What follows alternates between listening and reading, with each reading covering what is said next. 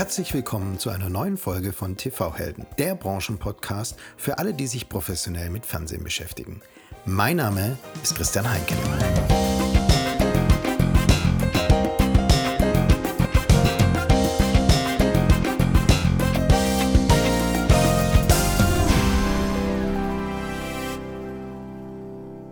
Bevor ich mit meinem heutigen Gast loslege, möchte ich meinen Partner TerraVolt vorstellen, der diese Podcast-Folge möglich macht. TerraVolt ist der Solution Provider für die TV- und Entertainment-Industrie und das jetzt schon seit knapp 20 Jahren. Zu TerraVolts Kunden zählen das Who's Who in Deutschland und sie sind auch außerhalb des deutschsprachigen Raumes in Ländern wie Malaysia, Mexiko, Polen oder Japan mit ihren Lösungen vertreten. TerraVolt entwickelt für euch individuelle Lösungen, die Sie den gesamten Lebenszyklus begleiten und dauerhaft deren Qualität überwachen. Darüber hinaus bieten Sie die Software-as-a-Service-Produkte TV X-Ray, Smart Pages oder die HBB TV Suite. TerraVolt ist ein spannender Partner, weil Sie die absoluten Produktkenner und Produktliebhaber sind und die Zukunftsthemen unserer Branche vorantreiben. So arbeiten sie aktuell intensiv zum Beispiel am Mobile First TV, einem Metadaten-Hub, um die relevante Customer Experience überhaupt möglich zu machen und TV-Applikationen für alle OTT-Plattformen. Dieses und viel mehr auf terravolt.tv. Und jetzt freue ich mich auf einen ganz besonderen Gast. Er ist absoluter Fernseh- und Tennis-Maniac. Er war Anfang 2022 im Tennis die Nummer 1 der deutschen Rangliste bei den Herren 45 und Teamcaptain der deutschen Nationalmannschaft bei den ITF Seniors World Championships in Lissabon 2022. Er bezeichnet sich selber als Serienjunkie. Wahrscheinlich schaut er auch deshalb schon auf knapp 20 Jahre Werdegang in der schönsten Branche der Welt, der TV-Branche, zurück. Nach vielen Jahren Up in the Sky bringt er heute seine Erfahrungen in ein hochspannendes US-Unternehmen ein und sorgt dafür, dass Fernsehnutzende bald den vollen Durchblick in den Content-Dschungel haben. Ich habe mit meinem heutigen Gast viele Gemeinsamkeiten und vielleicht deswegen standen wir zwölf Jahre im Wettbewerb. Umso schöner, dass er heute dabei ist. Herzlich willkommen, Matthias Hahn, Senior Director EMEA Sales Tivo and Xperi Company. Ja, hallo Christian. Vielen lieben Dank für die Einladung. Ich fühle mich geehrt, jetzt auch hier in die Reihe der TV-Helden zu gehören. Habe ja auch in der Vorbereitung natürlich nochmal einige Folgen angehört und erstmal wirklich ein Kompliment. Ich finde, du hast so eine ganz tolle Sendereihe installiert, wo man auch wirklich äh, viel in der Tiefe mitnimmt als Hörer. Und ich hoffe natürlich, dass wir das dann äh, heute eine Folge zusammen hier produzieren, wo das für die Hörer draußen dann auch so sein wird, dass sie sagen, da nehme ich was mit. Und äh, freue mich auf die auf die Sendung. Ich freue mich auch und du hast ja spannende Themen mitgebracht. Ne? Drei Themen, die ich heute gerne mit dir besprechen möchte. Zum einen interessiert es mich privat, wie lässt sich, äh, wie lässt sich eigentlich Profi-Amateursport, nenne ich es mal, mit Familie und Beruf vereinbaren? Das zweite Thema, was ich gerne mit dir besprechen würde, wäre, wohin geht der Trend bei dem meiner Ansicht nach wichtigsten Thema für TV-Plattformen überhaupt, der Content Discovery? Und drittes Thema, was hat so ein US-Gigant wie Xperi in Deutschland und Europa vor? Und was ist eure TV-Vision für die Zukunft? Aber zuallererst würde ich gerne mal auflösen für die Zuhörerinnen und Zuhörer, ähm, ja, wieso wir zwei Konkurrenten waren. Und ich sage es gleich, nein, ich spiele kein Tennis. und es würde ja auch überhaupt keinen Spaß machen, mit mir Tennis zu spielen. Aber wir haben definitiv versucht, uns gegenseitig im TV-Geschäft das Leben schwer zu machen. Ähm, während du nämlich bei äh, Sky Deutschland Senior Vice President Commercial Distribution warst, war ich Geschäftsführer der M7 Deutschland, Kanal Plus. Und ähm, ja, beides Pay-TV-Unternehmen, wir beide natürlich stark im B2B. Beginn doch einfach mal. Was war denn bei Sky deine Aufgabe und in welchen Gebieten sind wir denn da als Konkurrenten aneinander geraten? Ja, die Aufgabe der Distribution war zum einen sagen wir, technische Reichweite für Sky zu generieren. Also natürlich das Sky-Signal muss zum Endkunden, das äh, über Kabel, über Satellit, über IPTV und äh, über Kabel und IPTV braucht es dafür natürlich Deals, Partnerschaften mit dem Infrastrukturbetreiber, dem wirklich die äh, Infrastruktur im Boden gehört und der äh, unser Signal bis zum Endkunden dann auch transportiert. Und das waren, und ich glaube, da war unsere, sagen wir mal, Konkurrenzsituation, das waren eben auch in Deutschland äh, sehr spezielle Situationen, gibt es, glaube ich, kaum noch in einem anderen europäischen oder Markt, den ich kenne, eben hunderte von kleinen Kabelnetzbetreibern, viele auch in der DNMG zum Beispiel zusammengeschlossen und äh, selbst die kleinste Antennengemeinschaft mit 5000 Haushalten, wenn diese Antennengemeinschaft das Sky-Signal nicht einspeist, konnten diese 5000 Kunden, zumindest damals äh, gab es dann jetzt noch nicht ganze OTT oder, sondern dann konnten diese Haushalte eben kein Sky empfangen. Das war ja auch, äh, sagen wir, die Zielgruppe, glaube ich, auch vom Kabelkiosk diese kleinen, mittleren Kabelnetzbetreiber, die keine eigene technische Plattform betreiben wollten, sondern dafür euch als technischen Dienstleister verwendet haben, die äh, vielleicht auch äh, die Privaten in HD an ihre Endkunden vermarkten wollten. Das ging ja auch nur in Partnerschaft mit dem, mit dem Kabelkiosk. Da würde ich ja sagen, äh, sind wir uns noch nicht ins G gekommen. Das konnte Sky gar nicht. Wir hatten ja nur einen Deal mit HD Plus. Wir konnten also diese Sender nur unseren Satellitkunden auch anbieten. Aber in diesem Basis-Pay-TV-Bereich, also bei uns nannte sich das dann am Ende Sky Entertainment, also ein Paket, in dem äh, Third-Party-Channels, der Fox-Channel, äh, die Turner-Sender, all diese Sender in einem gemeinsamen Paket. Da hatten wir natürlich eine Überschneidung. Das habt ihr äh, über die kleinen mittleren Kabelnetzbetreiber vermarktet. Das hat, hat, auch Sky und wir hatten noch so einen sogenannten Buy-Through. Das heißt, um zu unseren wirklich sagen wir, exklusiven Inhalten zu kommen, die Bundesliga, die Filme, die musste man sich durch dieses Basis-Pay-TV-Paket durchbuchen und deswegen hat es uns natürlich immer ein bisschen gestört oder naja, es war halt Konkurrenz, gut. Jemand, der schon über euch so ein Basis-Pay-TV-Paket hatte und dann Sky wollte, der hat euch immer jetzt zahle ich ja doppelt für diese Basis-Pay-TV-Sender und da war dann eine gewisse Konkurrenzsituation. Wir haben ja dann später auch mal versucht zu kooperieren. Das war auch technisch gar nicht so ganz einfach. Du erinnerst dich an diese schönen Gespräche über Simulcrypts und Simul, also äh, Verschlüsselungssysteme, die da im Hintergrund nicht so ganz, äh, das war dann auch technisch nicht so ganz einfach. Äh, ja, aber ich glaube, persönlich äh, war das ja immer von hoher Wertschätzung geprägt, die Konkurrenzsituation. Auf jeden Fall ein kalter Händedruck bei den Firmen, bei den ganzen Branchen-Events. Nein, aber für mich als Challenger, als Angreifer natürlich eine besondere Situation und war, ich erinnere mich auch gerne an die Gespräche in Unterföhring etc. zurück. Ähm, also das, ne, du musst dich das jetzt nochmal vorstellen, ähm, zurück in die, in die Zeit. Damals gab es noch kein OTT, also Over the Top. Und äh, ja, um in den Kabelnetzen Bestand zu haben oder da zu sein und angeboten zu werden, musste man wirklich in die, die Kabelkanäle anbieten. Und das war bei euch eine ganze Menge, weil ihr habt ja viele Sender angeboten bei Premiere oder, oder Sky. Und, äh, und das hat sich natürlich auch der, der Netzbetreiber teilweise vergüten lassen. Ähm, ja, das war dann ein hauptsächlicher äh, Job neben ähm, anderen äh, Dingen wie Wholesale-Vereinbarungen etc. Oder? Also aber der Hauptjob war das dann eigentlich nicht mehr. Der mhm. Hauptjob war eigentlich wirklich mit den großen Telcos, oder kommen wir vielleicht noch zu, wirklich äh, Deals zu machen, wo die nicht nur technisch einspeisen, sondern eben auch, auch vermarkten an ihre Millionen von Kunden, eine Telekom, eine O2, eine Vodafone. Das war eigentlich der, sagen wir, der Kernfokus. Aber daneben musste die Abteilung auch sicherstellen, dass äh, eine möglichst hohe technische Verbreitung und eben auch wirklich versuchen, äh, über dann natürlich etwas standardisiertere Deals auch wirklich noch die letzte Antennengemeinschaft im Osten auch zu überzeugen, noch die Sky-Signale einzuspeisen, damit eben auch äh, wir zumindest technisch kein Potenzial liegen lassen. Weil wie du sagst, damals war eben noch nicht die Option zu sagen, ja, dann mach doch einfach, was ich, Sky Ticket äh, oder so, sondern das gab es eben damals in der Form noch nicht. Und äh, deswegen war eine hohe technische Verbreitung eben auch ein Ziel unserer Abteilung. Ja, früher hat man ja gesagt, Inhalte, also Content ist das Wichtigste und das zweitwichtigste ist Distribution. Das hat sich ja natürlich mit OTT jetzt ein bisschen aufgelöst und Sky hat natürlich auch eine klare ähm, OTT-Strategie. Wenn du jetzt sagst, du hast ähm, hier mit Deutscher Telekom, Vodafone, O2, Swisscom, A1 etc. die, die, die Partnerschaften gemacht. Wie wichtig sind denn heute solche Partnerschaften mit den Telcos und Kabelnetzbetreibern noch für ja, auch so Pay-TV-Plattformen wie Sky? Ja, also das war auf jeden Fall eine sehr, sehr wichtige Partnerschaft für, für Sky. Zum einen äh, hatten die die Funktion sagen wir, der, sagen wir, einer gewissen Risikoreduktion. Sky äh, oder auch äh, heute andere Anbieter gehen natürlich ein hohes Risiko ein, indem sie diese sehr teuren Sportrechte einkaufen. Darum äh, geht es ja erstmal vor allem. Also da reden wir wirklich äh, von Milliardenbeträgen teilweise, wenn du vier, fünf Jahre die Bundesliga dir kaufst, die Champions League.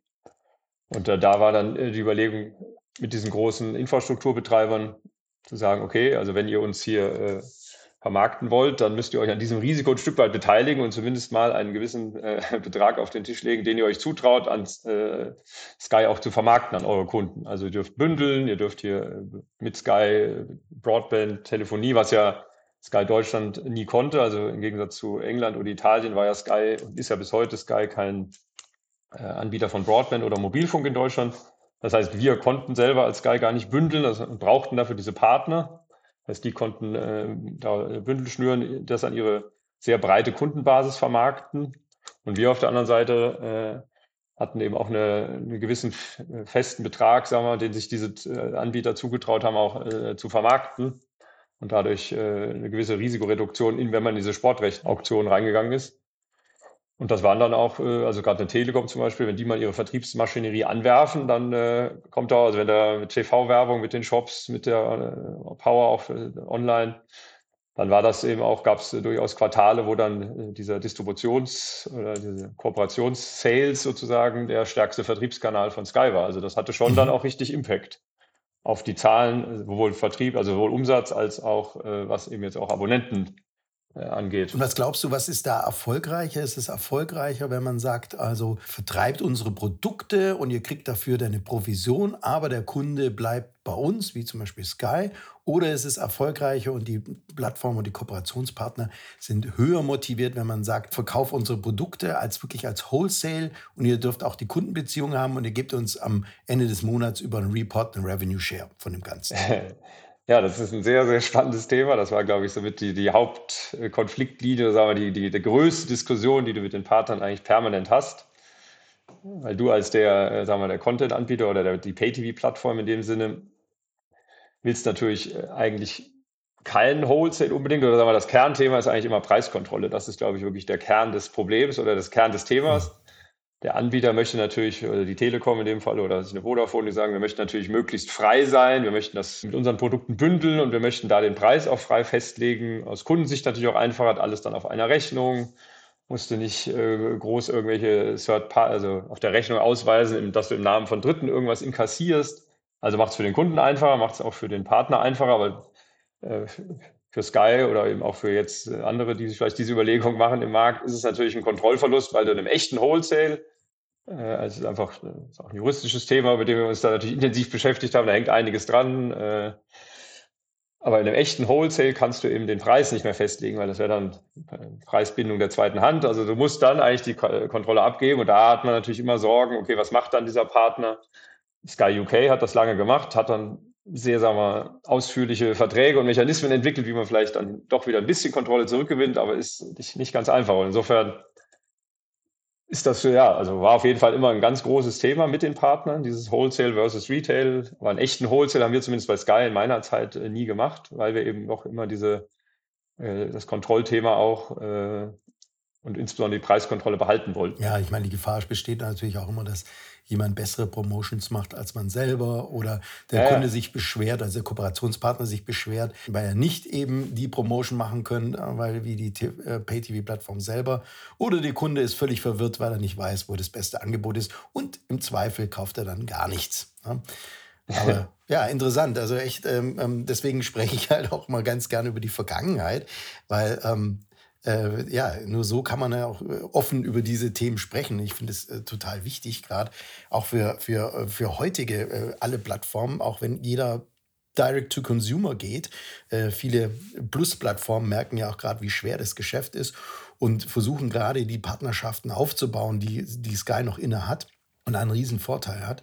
Ähm, und ja, und die, die, die Erfahrung ähm, hast du hier und danke, dass du die auch geteilt hast. Wholesale versus äh, Retail, ne? also nenne ich es jetzt mal. Genau, ja. Du sag mal jetzt nochmal einen Schritt zurück. Du hast 2007 bei, bei Premiere angefangen. Du warst davor zwei Jahre bei einer Beratung in Bad Homburg und bist aber bei der Premiere zwar im Vertrieb gelandet, aber glaube ich in der Vertriebssteuerung. Ne? Das klingt jetzt mal mehr für mich als Excel oder nach Excel als nach roten Teppich. Ja, was hast du denn äh, Anfang bei Premiere gemacht? Wie hast du es so erlebt? Und wie bist du dann ja in den B2B-Vertrieb letztendlich gelandet. Ja, das ist, äh, war richtig. Das war mehr Excel als roter Teppich auf jeden Fall. das, äh, was jetzt vielleicht nicht äh, so im Kern mein Gebiet ist, so ich sage jetzt Excel und Number Crunching und so, aber das war eben ein guter Start, glaube ich, äh, bei Premiere. Das war auch mehr ein, ein Zufall. Also äh, das zieht sich ein bisschen auch durch, dass da eben auch Zufälle und vor allem Kontakte, witzigerweise, wir kommen auch noch auf meine Tennisleidenschaft, viel auf der Tennis eine Rolle spielt. Also damals war es ein ehemaliger Tennisfreund aus Marburg, der mit äh, dem Chef der Vertriebssteuerung beim Golfen war und der sagte, ich brauche jemanden und, mein Freund wusste, dass ich mich beruflich verändern will und vielleicht auch den äh, München Lust hätte. Und so kam das äh, zustande, dass ich dann eben hier in der, bei Premiere in der Vertriebssteuerung angefangen habe. Das war eben vor allem die einzelnen Vertriebsbereiche unterstützen in der Salesplanung, in der, vor allem der, die, die Jahresplanung, der Jahressalesplan, das war immer die ganz große Aufgabe. Und so kriegte man aber einen guten Einblick in jeden Vertriebsbereich. Wie funktioniert der? Was zahlt er in Provisionen? Was ist da der Trigger? Wie, äh, woran hängen da eigentlich, ob da, wie viel Sales da gemacht werden in den, im, im Retail, im Online-Bereich oder damals eben auch schon mit so äh, Kooperationspartnern. Und insofern war das erstmal äh, guter Einstieg, wo ich aber auch klar war, okay, das ist jetzt nicht, was ich jetzt äh, immer machen will, weil ich jetzt mich nicht so in diesem äh, Zahlen und äh, Excel vor allem gesehen habe. Und dann ähm, ja, war das eigentlich wieder ein, Zufall. Also 2008 launchte Eurosport 2 auf der damaligen Premiere Star Plattform. Einige von uns werden sich noch. glaube ich, oder? Ja, ich glaube, ich glaube, ja. Und da gab es ein Launch-Event und äh, der in der Branche ja wohl bekannte Wolfram Winter wurde mir zugetragen, dass der gut Tennis spielen soll. Mhm. Und äh, gut, ich bin ja nicht schüchtern, bin bei dem Event einfach zu ihm hin, habe gesagt, hallo Wolfram, bin der Matthias, ich habe gehört, du spielst gut Tennis und äh, ich traue, ich äh, glaube, ich bin auch nicht so schlecht. Kann man sich vorstellen, Wolfram so an mir rauf runter geguckt. Okay, wer ist das? Was will der? Aber er hat gesagt, gut, ja, alles klar, dann, äh, dann lass mal spielen. Das ist jetzt ja äh, 15 Jahre her. Wir spielen bis heute sehr regelmäßig miteinander. Und äh, dann äh, war das so, dass der Wolfram, gut, eure Premiere Star wurde quasi voll integriert, dann ja in damals Premiere. Das heißt, äh, man brauchte eine neue Aufgabe für ihn und der Wolfram hat, glaube ich, damals schon gesehen, okay, Sky oder Premiere hat keine eigene Broadband-Mobilfunk, wir brauchen Partnerschaften, um das äh, quasi mit Partnern dann zumindest anbieten zu können, um an diese Kunden, Millionen von Kunden ranzukommen, die die großen Telcos haben. Und dann baute der Wolfram damals eine Abteilung auf, die nannte sich damals noch Distribution Development. Und äh, der erste Mitarbeiter war, war Ronald Fiedler, dann mein langjähriger Chef, der dann zur Swisscom ging als Chief Commercial Officer. Und ich war dann äh, Mitarbeiter Nummer zwei in dieser Abteilung. 2010 ging das los und da haben wir erste Partnerschaften mit, äh, ich weiß noch, Net Cologne damals, war der erste sozusagen, wo wir so einen Triple Play angeboten haben und weil, weil die auch immer, man soll ja auch mal witzige Anekdoten äh, berichten. Also da weiß ich noch, wie ich irgendwie gerechnet habe, wie viele Abonnenten könnte man da mit denen machen. Und ich fand natürlich, wir haben dann ein super Angebot und habe dann irgendwie runtergerechnet, was ich von 500.000 Haushalten aus NetCologne hat und habe dann, glaube ich, 10.000 damals noch gedruckte Bestellformulare bestellt. Und dann rief mich irgendwann der Kollege von NetCologne, Matthias, hier kommen mir gerade Paletten von Bestell, von irgendwelchen äh, gedruckten Bestellformularen. Was hast du denn da? Ich so, ja, wieso? Das wird doch super laufen. Also da, war ich noch etwas grüner in den Ohren und habe das doch etwas überschätzt, äh, wie unser Triple Play-Angebot da in Köln einschlagen wird. Die mussten dann noch überwiegend in das Altpapier, aber das waren die Anfänge. Dann mit KBW damals äh, auch einen sehr schönen Deal gemacht und äh, so fing das an. Ja, so kann man auch Druck auf den Kunden ausüben. ja, genau. Indem man einfach mal 10.000 Bestellformulare mit Durchschlag wahrscheinlich ähm, zuschickt. Vielleicht liegen die heute noch irgendwo bei NetCologne, müssten wir mal nachfragen. Wer weiß. Ja, äh, ja, für die liebe Zuhörerinnen und Zuhörer, also das zieht sich ja durch die ganzen Interviews der TV-Helden durch. Also die Karriere wird wirklich an der Bar gemacht. Das ist halt so in der TV-Industrie. Und äh, nicht Golf spielen, sondern Tennis ist angesagt. So scheint das. Ja, ich hatte schön. damals natürlich noch, äh, also ich hatte wenig Ahnung von Kabelnetzbetreibern, Telcos. Ich glaube, der Wolfram hat einfach sich gedacht, naja, also da geht es ja vor allem natürlich um Partnerschaften. Es geht um mit Menschen, mit Partnern verhandeln. Äh, da Beziehungen aufzubauen. Und wahrscheinlich hat er das Gefühl, wenn der auf mich einfach so zugeht und sagt, lass mal Tennis spielen, dann kann man den auch auf äh, andere Partner loslassen und dann wird er da schon seinen Weg machen. Und äh, ja, ich glaube, das ist halt wichtig, dass man vor allem sich fragt, was liegt mir so als Person? Ja. Und sich da klar wird, okay, ich bin halt nicht der, der jetzt den ganzen Tag vorm Rechner sitzt. Es gibt ja auch Menschen, denen das äh, Spaß macht oder die sich da wiederfinden. Aber wenn man sagt, nee, ich bin vielleicht eher jemand, der, der auf Menschen zugehen kann und äh, deswegen bin ich ja vielleicht jetzt auch im Vertrieb gelandet bei Xperia, weil das eben eher so mein Ding ist. Und äh, ja, dann auch die, äh, auf die Menschen einfach zugehen und äh, so hat sich das in dem Fall äh, in der Tat äh, ergeben und da auch eine, eine Freundschaft daraus entwickelt. Und du hast ja auch eine, wirklich eine, in den 14 Jahren bei Sky eine steile Karriere hingelegt.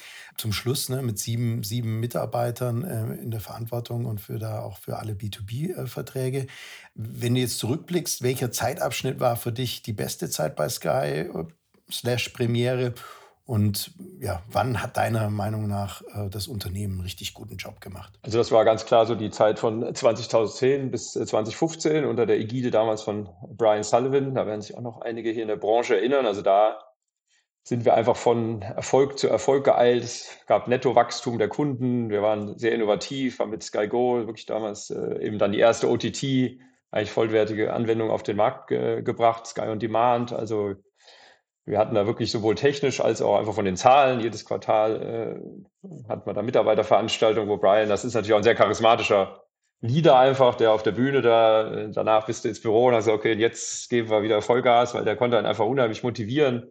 Da war an der Spitze ein gutes Team, was, äh, wo man merkte, die ziehen an einem Strang. Also das waren wirklich äh, fünf sehr, sehr gute Jahre. Und äh, 2014 ging dann ja erst Netflix in Deutschland an den Start, also das sind jetzt noch keine zehn Jahre. Das heißt, es war eine sehr gute Zeit. Ich frage mich nur manchmal, was wäre passiert, wenn wir damals vielleicht noch ein bisschen mutiger gewesen wären, was das OTT-Thema angeht. Also das ist ja für mich Sky eine klassische Fallstudie, wo man sagt, ich habe hier mein Kerngeschäft, Set-Top-Boxen, Satellitkabel, die zahlen mir im Schnitt 35 Euro, manche sogar damals noch 70 oder 80. Das will ich nicht äh, kaputt machen. Deswegen immer, weil du ja meintest, Sky hat jetzt eine sehr klare OTT-Strategie, also da bin ich immer noch nicht so ganz überzeugt. Also Ende 2013 launchten wir damals Snap bei Sky. Das war so der erste Versuch. Dann wurde es in Sky Online umbenannt, dann in Sky Ticket und jetzt in Wow. Also allein schon von der Branding-Strategie würde ich sagen, ist das doch ein ziemlicher Zickzackkurs. Und man hatte halt nie den Mut zu sagen, so, dieses Produkt ist jetzt mal mindestens genauso gut wie das Produkt über die Set-Top-Box. Man musste immer nein, irgendwelche kleinen äh, Dinge einbauen, damit der Kunde bloß nicht auf die Idee kommt, der die 40 Euro mit Set-Top-Box zahlt, dahin zu wechseln. Und ich glaube, diese Angst ja, hat er da doch auch ein bisschen gelähmt und dadurch hat man das Potenzial der OTT nie so ganz genutzt. Und wenn man damals vielleicht schon da den Mut gehabt hätte, bevor Netflix hier auf den Start ging, von The Zone sowieso noch keine Rede. Also ich glaube, dann hätte Sky da einen ganz anderen Kurs nehmen können und würde vielleicht heute nicht, wie man ja weiß, äh, zum Verkauf stehen. Was natürlich, weil mein Herz hängt ja noch an dem, äh, an den, ich kenne auch viele Mitarbeiter da und das ist natürlich äh, mhm. schon ein Zeichen, dass man erkannt hat, also irgendwie so ganz äh, ist da der, die Erfolgsformel noch nicht gefunden. Das, das ist sehr interessant, was du sagst. Also, dass dieses ähm, ich Kundenbindung nicht nur über die Distribution, nämlich ich bin überall verfügbar, im Kabel, über Satellit ähm, und da auch mit der, mit der klaren Strategie der eigenen Setup-Box als Kundenbindungsmittel versus Netflix dann ne, völlig agnostisch, technologieagnostisch, überall verfügbar OTT. Und dann auch damals halt Netflix mit einer klaren Direct-to-Consumer OTT. Wenn du jetzt mal zurückschaust, ähm, Skype pflegt ja seit Jahrzehnten schon die, die Partnerschaften. Was findest du für die Zukunft auch wichtiger? Ist es dann wichtiger, eine klare Direct-to-Consumer-Strategie zu haben oder braucht man einfach diese Kooperation weil an, an einem Kabelnetzbetreiber oder einem großen IPTV-Provider, an einer großen Telco kommt man nicht vorbei. Und das sind die Sales-Channels, ähm, auf die eigentlich eine eine, abo-basiertes Subscription-Modell bauen sollte. Also technisch kommt man ja inzwischen an ihnen vorbei, im Gegensatz zu unseren äh, Zeiten damals. Äh, also technisch brauche ich es jetzt äh, zumindest als, also klar, der Endkunde braucht natürlich einen Broadband-Anschluss von einem dieser Anbieter, aber ich als Netflix oder auch als, als Sky The Zone muss nicht unbedingt mit diesen äh, Partnern äh, einen Deal machen. Ich kann auch sagen, ich mache eine reine äh, B2C-Strategie. Ich glaube, der äh, Wert ist dann wirklich eher, wie du gesagt hast, in, in den, diesen Partnern als Sales-Channel und als jemand, der mein Produkt vielleicht auch mal reinbündelt, weil sie sagen, okay, ich glaube auch Netflix mittlerweile oder alle merken, wir sind an gewissen Wachstumsgrenzen angelangt von Kunden, die sagen, ich weiß, was Netflix ist und ich will das haben und ich gehe jetzt auf deren Webseite und abonniere das für 15 Euro oder was auch immer. Sondern da gibt es eben, äh, und diese Potenziale, das war auch bei Sky so ein bisschen der Hintergrund, klar, also wer, wer die Bundesliga wollte, der wusste schon, wo er sie bekommt und der konnte dann auch zu uns kommen. Aber zu sagen, bündel das doch mal mit einem Broadband, mit einem Mobilfunk zu einem attraktiven Preis und damit kommt man vielleicht mal einem Kunden und äh, der sagt, ja, okay, dann äh, für den attraktiven Preis äh, teste ich das mal, nehme ich das mal mit im Bündel. Und äh, das ist jetzt, glaube ich, auch, warum eine Netflix oder auch Zone ja durchaus eine Menge äh, von solchen Partnerschaften ja auch eingegangen sind. Also mit Vodafone, mit anderen, Disney Plus damals exklusiver Launch mit einer Telekom. Das ist natürlich, weil die äh, ja wirklich über Millionen von Kundenbeziehungen verfügen, sie absolute Vertriebsmaschinen sind und sich denen, äh, auch, äh, die als Partner zu haben, natürlich wertvoll ist. Insofern muss das, glaube ich, eben aufeinander abgestimmt sein und auch, äh, klar, von der, von der Preispolitik äh, passen. Genau, und ähm, letztendlich, ähm, ne, die müssen dann gelebt werden. Also es ist cool, mit dir über Distributionsstrategien zu sprechen. Und zwar Distribution einerseits, ne, wie distribuiere ich meine Signale, über welchen, äh, welchen Kanal. Auf der anderen Seite natürlich auch diese Distribution ähm, an den Kunden heran und da über ähm, Kooperationsmodelle. Und ähm, ja, wie du, wie du sagst, äh, es gibt halt eine Sales Pipeline, die nennt sich ähm, IP Access. Das können die Telcos sehr gut. Und wenn man da das erklärungsbedürftige PTV, was vielleicht nicht jeder sofort sagt, ja, das brauche ich und das will ich haben, ähm, ähm, mit dazu reinbündelt, dann kann das ein Erfolg werden. Dann lass uns jetzt noch mal kurz über ähm, Content sprechen. Sky ist ja dann auch selber zum Aggregator geworden, nachdem es klar vorher nur die eigenen Inhalte beziehungsweise ne, auch ein paar Third-Party-Channels äh, vermarktet hat, aber hauptsächlich die eigenen Sportrechte äh, vermarktet hat, hat auf seine Plattformen die ganzen ähm, Third-Party-Apps wie, wie Zone, ähm, Netflix, Disney Plus und Amazon aufgenommen. Was ist deiner Meinung nach wichtiger?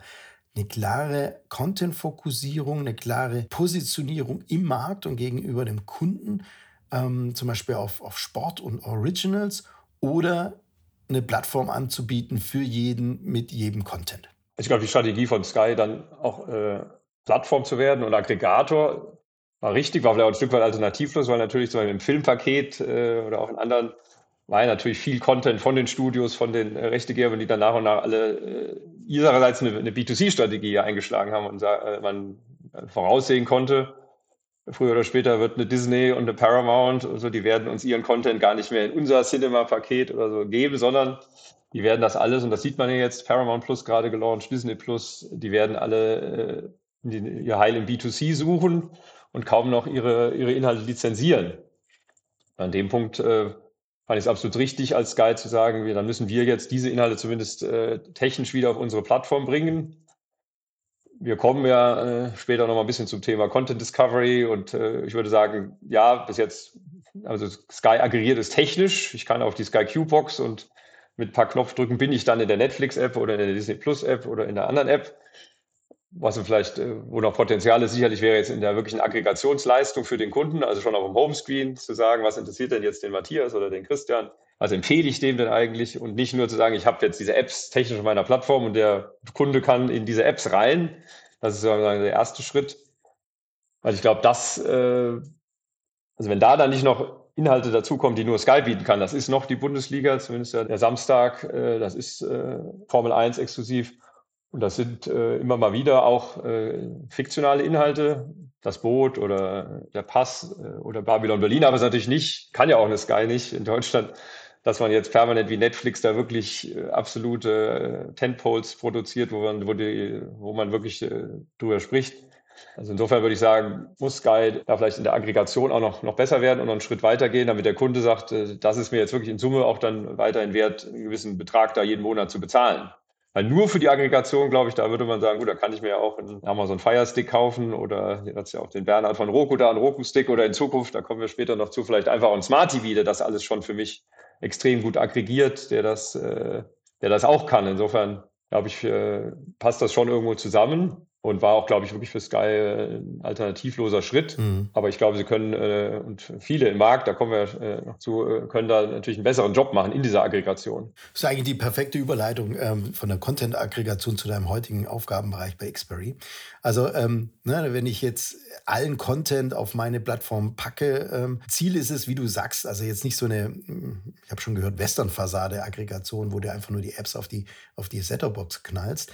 Ähm, das können viele, sondern äh, Ziel sollte es sein, natürlich unter einer Benutzeroberfläche, ein UI, ähm, alle Inhalte darzubieten, dem Kunden zu zeigen, über alle Third-Party-Apps hinweg. Das hast du angeschaut, willst du das weiterschauen? Natürlich den Kunden auch über alle verschiedenen Inhalte zu tracken etc. Und dann dann mit einem Single Sign-On. Das heißt, der Kunde muss sich überhaupt nicht mehr irgendwie anmelden, sondern ist natürlich immer in den verschiedenen Abos, die er hat. Ähm, ja, kann er sofort, kann er sofort loslegen. So, jetzt ist aber die Gefahr natürlich, wenn ich das alles mache und äh, dass ich den Kunden überfordere mit, mit dem ganzen Content. Dann, ich rede immer vom Content-Dschungel, den er dann äh, vorfindet, der Kunde. Und ja, wenn er nicht zurechtkommt mit diesem, in diesem Dschungel und sich nicht orientieren kann, dann ist er frustriert und wandert im, Gegen, im, im, im Zweifel ab. Jetzt ist Xperi führend in der Recommendation, in der Suche, aber auch in einem, ich jetzt sagen, konzentrierten Benutzeroberfläche. Jetzt erzähl uns mal, was genau macht Xperi und welche Produkte bietet ihr an? Ja, sehr gerne. Da muss ich leider ein bisschen ausholen, weil und auch, äh, also ich dann bei Sky äh, ausgeschieden war und dann Headhunter anrief und sagt, hier, wir hätten da eine interessante Position bei Xperi, gebe ich offen zu, hatte ich auch äh, noch nicht von gehört. Also da geht es wahrscheinlich einigen in der Branche, dass zumindest der Name Xperi jetzt nicht äh, so bekannt ist, zumindest äh, in, in, in, Europa oder auch in der, in der Dachregion. Was allerdings ja sehr bekannt ist, ist, ist die Marke Tivo. Also das war ja äh, so in den 2000ern wirklich eine ikonische Marke. Im Englischen sagte man ja gar nicht, ich, äh, ich nehme was auf, sondern Can you TiVo that show for me? Also man, äh, das war das geflügelte englische Wort für aufnehmen, weil eben damals TiVo so eine starke Stellung hatte, diese ersten wirklich guten äh, äh Festplattenrekorder mit den ganzen äh, Pay-TV-Anbietern in den USA, wo man auch erstmals wirklich ganz einfach mit, mit wenigen Knopfdrücken äh, Serien aufnehmen konnte oder ganze Serienaufnahmen produzieren. Und ähm, das war damals wirklich eine sehr bekannte Marke. Also ich äh, erinnere mich noch, in einer Sex and the City Folge wurde Miranda dann, also Tivo süchtig oder es gab eine Curb Your Enthusiasm Folge, die hieß sogar The Tivo Guy. Also das war damals Popkultur, das war eine, äh, eine sehr äh, bekannte Marke. Ich würde sagen, dann eine kleine Analogie zu Sky auch vielleicht äh, den, äh, den Trend verschlafen, dann zu sagen, okay, jetzt geht das gehen wir alles Richtung OTT, kleine Streaming-Devices, aber wir kriegen hier doch so äh, schöne Margen aus unserem Festplattenrekorder-Geschäft. Und äh, dann ist da sicherlich eine Roku an Nativo in dem Bereich äh, vorbeigezogen mit eben kleinen, günstigen äh, Sticks.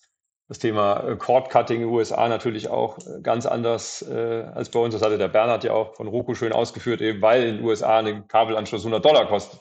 Da macht Cord Cutting natürlich viel Sinn und sich dann einen Stick zu kaufen und das vielleicht alles OTT zu machen. Also insofern, lange Rede, kurzer Sinn, Tivo verlor dann etwas äh, an, an Strahlkraft und auch an, äh, ja, einfach auch an, an, natürlich an Profitabilität. Wurde dann 2016 wiederum von Rovi gekauft, das äh, vielleicht auch noch einigen ein Begriff. Die mhm. Marke blieb aber dann Tivo und äh, Xperi wiederum mergte dann 2020 mit Tivo. Also so ist das ein bisschen in, in diese Marke oder dieses Konglomerat Xperi entstanden. Äh, da, da, ist auch eine Marke wie eine DTS, also das vielleicht einige aus dem Audiobereich im Begriff. Damals Jurassic Park wurde ja mit DTS sozusagen gegründet und ist im, Audiobereich sehr stark, macht aber auch viel im Bereich äh, Connected Car, also In-Car Entertainment, In-Car Monitoring. Sind auch Bereiche, in denen sich, also sie ist ein breites Feld, wo wir äh, wirklich auch mit großen äh, Automobilherstellern Deals haben. Und das auch durchaus Märkte sind, die wir, wo wir denken, das sind Zukunftsmärkte hier, autonomes Fahren mal irgendwann, wenn das mal soweit sein sollte, dann ist natürlich das Auto auch ein, äh, ein neuer Bereich, in dem ich auch viel Content wahrscheinlich konsumieren werde. Äh, IMAX Enhanced ist eine weitere Marke, die bei uns unter dem Xperia firmiert, also wie ich mein Wohnzimmer quasi in ein quasi ein IMAX-Kino verwandeln kann, in dem Geräte zertifiziert sind, äh, das zu können. Und äh, HD Radio ist auch noch, äh, gehört auch zu Xperia, ist quasi das DAB Plus der USA. Also äh, wenn ich da im Auto ein DAB oder digitales Radio, dann ist das im Zweifelsfall HD Radio. Also man sieht äh, eine, ein sehr buntes äh, Portfolio an Marken und auch an, an Themen. Macht es natürlich nicht ganz einfach, wenn man jetzt, äh, keine Ahnung, auf der Anker steht und sagt, ich bin jetzt bei Xperi, da musste er erst mal fast zehn Minuten erklären, was er auf Xperi alles macht. Und äh, deswegen, äh, aber so äh, durch verschiedene Merger und Acquisitions ist eben diese, diese Gruppe entstanden. Und dann natürlich das Ziel jetzt auch da Cross-Selling in diesen einzelnen Bereichen zu machen, zu sagen, okay, ich habe zwar als Tivo eine Kompetenz für Aggregation, für Content. Das kann ich dann vielleicht ans Auto bringen. Die Audio-Thema, das ist jetzt so ein bisschen dieses etwas zusammengewürfte Portfolio auch stärker zu integrieren und für den Kunden da auch äh, Lösungen anzubieten äh, aus einer Hand. Ich bin auch vor allem also wirklich für den Bereich äh, TiVo zuständig. Mhm. Äh, und da äh, insbesondere, und das ist ja auch das Thema, was wir jetzt vielleicht nochmal ein bisschen vertiefen wollen, also Content Discovery, Aggregation. Und da, klar, da hat TiVo eine, eine Kompetenz, äh, auch was das Thema UI angeht. Das war natürlich auch die Stärke damals dieser TiVo-Box, eben ein sehr, sehr gutes, sehr intuitives äh, UI, eine gute Suche, eine gute Content Discovery. Und das haben wir jetzt quasi äh, dieses äh, mitgenommen und bieten das jetzt äh, eben auch als sozusagen als, äh, als Dienstleistung oder als Service-Plattform äh, an. Mein größter Kunde in der Dachregion ist zum Beispiel Vodafone also die gesamte VTV-Plattform, also Vodafone TV-Plattform in Europa, Search und Recommendation auf dieser Plattform kommt äh, von Tivo. Genau, also ich kann mich noch erinnern, in Folge 18 mit Lars Riedel von äh, Vodafone haben wir über das Thema gesprochen, und zwar Content Discovery, ne, weil er halt auch gesagt hat, große Aggregation, aber Content Discovery ist einer der wichtigsten Themen. Und da habe ich mit ihm übereingestimmt und ähm, dann haben wir über das Thema gesprochen. Da ist auch in dieser Folge der Name Tivo gefallen als Kooperationspartner. Und da schrieb ich mir damals auf meine Podcast-Liste unbedingt zum Thema Content Discovery mit Tivo eine Folge machen. Es hat über ein Jahr gedauert, weil damals gab es noch keinen Ansprechpartner in Deutschland äh, für Tivo. Schön, dass du das jetzt bist. das hat ja gepasst, ja stimmt. Ich bin jetzt seit April äh, 22 erst bei, bei Xperitivo. Insofern ist das ja, hat das ja gut gepasst. Genau. Ähm, ich habe euch vorher als, als, als absoluten Giganten vorgestellt, als US-Giganten, und du hast es ja auch ausgeführt. Jetzt muss ich nochmal darauf eingehen, weil du auch gesagt hast, verschiedene Marken, verschiedene Technologien. Jetzt Ihr, ihr, seid ja auch im Markt dafür bekannt, äh, sagen wir, keinen Rechtsstreit aus dem Weg zu gehen, wenn es um eure 19.000 Patente geht, die, die, die ihr habt. Welche, also vielleicht erklärst du es, war auch letztes Jahr, war auch ähm, habe ich mitbekommen, gab es irgendwelche ähm, Umstrukturierungen an der Börse etc. Vielleicht gehst du da auch jetzt nochmal drauf ein bei dem Thema, welche Brand ihr jetzt in Zukunft insbesondere nutzt, du nutzt und wie ihr euch neu aufgestellt habt letztes Jahr. Ja, das ist vielleicht gut, dass, danke, dass du mir die Chance gibst, das auch nochmal klar zu ziehen, weil ich traf zum Beispiel äh, Brian Sullivan auf der IBC in Amsterdam und erzählte stolz von meinem neuen Arbeitgeber und sein Kommentar war nur, ah, you're the guys that sue everyone. Also ihr seid die, die alle verklagen und ich so, nein. Also das ich ist offensichtlich so, eine... Wenn du mit denen sprichst, sitzt immer ein Rechtsanwalt. ja, das wäre wahrscheinlich dann die korrekte deutsche Übersetzung. Also äh, Brian hatte, das war also auch offensichtlich seine erste Assoziation mit der Marke Tivo oder Xperi.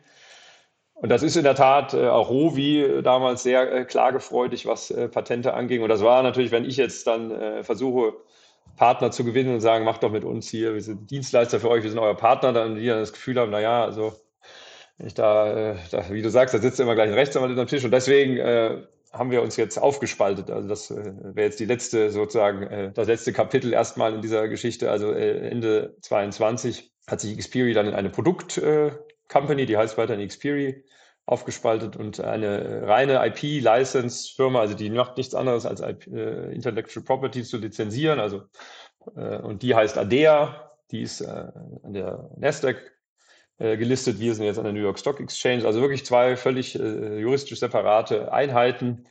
Und diese Firma ADEA, die wird weiterhin, denke ich, äh, auch ein paar Prozesse führen, weil das ist nun mal Teil dieses Geschäfts, dass man äh, auch versucht, einen Deal zu machen, indem man erstmal einen Prozess anstrengt. Das ist da, glaube ich, äh, eben übliches Geschäftsgebaren, aber es hat natürlich für eine, für, äh, wenn man ein Unternehmen ist und die einen versuchen, da Vertrieb zu machen und die anderen versuchen ja auch ihr Geschäft zu machen, dann war das schwierig und deswegen ähm, sind wir jetzt zwei völlig getrennte Einheiten und äh, Insofern hoffe ich natürlich, also ich glaube, Tivo war auch nicht so stark damit assoziiert und das ist ja die Marke, die ich hauptsächlich und die wir auch äh, eben hauptsächlich für unseren Marktauftritt auch in, in Europa jetzt nutzen wollen. Äh, diese Stärke dieser, ich glaube, die Brand hat ja schon noch einen Klang äh, und die wollen wir ja auch vor allem nutzen und ich denke, die hat auch nicht diesen nicht so stark assoziiert mit diesem Thema, da sitzt immer ein Rechtsanwalt mit am Tisch. Äh, aber eben das haben wir jetzt auch angegangen und äh, das war auch natürlich nicht ganz einfach, diese äh, Separation. Aber das ist zum Oktober durchgegangen. Wir haben jetzt gerade vorgestern unser, unser erste Mal unsere Zahlen dann eben auch als zwei separate Einheiten verkündet. Und die waren gut, die Zahlen, oder? Ja, also wir waren äh, zufrieden. Also Gigant, ich weiß ja gar nicht, also wir haben so 500 Millionen Dollar Umsatz im Jahr. Also jetzt auch kein, wir sind jetzt hier nicht annähernd irgendwo hier Big Tech irgendwas. Äh, wir sind da so mittlere Größe, würde ich sagen, aber wie du sagst, global vertreten. Also das hat mich natürlich auch gereizt, weil ich schon immer, also ich habe ja schon äh, auch im Ausland studiert und in Australien MBA gemacht. Also das hat mir den Xperi gereizt. Die haben wirklich Büros, äh, also überall fast. Ja, in Indien, in, wir sind wirklich fast äh, global vertreten. Also mein Chef sitzt in Irland, die, das, äh, der Hauptsitz ist in San Jose. Also ein sehr internationales Unternehmen mit vielen Mitarbeitern äh, über den Globus verteilt und äh, das hat mich natürlich da da auch gereizt. Genau, und jetzt seid ihr, eine eurer äh, Kernkompetenzen ähm, ist auf jeden Fall die Personalisierung, Individualisierung des Fernseherlebnisses für den Kunden. Sagen wir mal, bevor wir jetzt in das Thema genauer einsteigen, hast du irgendwelche belastbaren Daten oder irgendwas, was du scheren kannst, äh, welchen Einfluss jetzt das einfache, gute Auffinden von Content auf die Kundenzufriedenheit hat. Gibt es da was? Ja, also wir haben da verschiedenste äh, mit Kunden, sagen wir, Fallstudien das geht jetzt nicht nur um Suche, sondern es geht wirklich insbesondere um so eine Holistic Content Experience, also wo man sagt wirklich, da werden dir Inhalte angeboten, die wirklich für dich zugeschnitten sind. Du siehst äh, wirklich auf dein User-Profil, auf dein Nutzerverhalten, auf deine Präferenzen abgestimmte Empfehlungen. Äh, der gesamte Homescreen ist eigentlich personalisiert und äh, da haben wir zum Beispiel mit, einem äh, japanischen Anbieter, der Bandai Namco heißt, haben wir gerade eine Fallstudie veröffentlicht, als die das äh, wirklich mal komplett durchgezogen haben, diese ganze Personalisierung, konnten die zum Beispiel ihre Churn-Rate halbieren. Mhm. Oder auch äh, also sowas wie Content Engagement, also wie viel, wie viel Content wird überhaupt genutzt. Time to Content, also wie schnell bin ich, wenn ich auf die Plattform gehe, äh, an, an, meinem Content, den ich dann auch gucke. Das sind alles äh, Kennzahlen, die sich wirklich dramatisch verbessern, wenn man äh, das, worauf ich jetzt vielleicht gleich noch ein bisschen näher eingehe, wirklich auch gut macht. Und ich äh, würde auch mal beschreiben, warum das aber nicht so ganz einfach ist, das auch gut zu machen. Vielleicht am Beispiel eben Vodafone wie du sagst, der Lars äh, hatte da ja äh, auch schon mal ein bisschen drauf eingegangen in einer deiner Folgen. Und vielleicht mal beschreiben, wo dann auch die, natürlich die Herausforderungen bei einer guten Aggregation Content Discovery auch sind als Plattform. Ja, gerne. Ähm, ähm, lass uns darauf eingehen. Insbesondere in Deutschland ist es ja eigentlich noch sehr üblich, dass die Benutzeroberflächen von TV-Plattformen sehr stark an das lineare Fernsehen orientiert sind.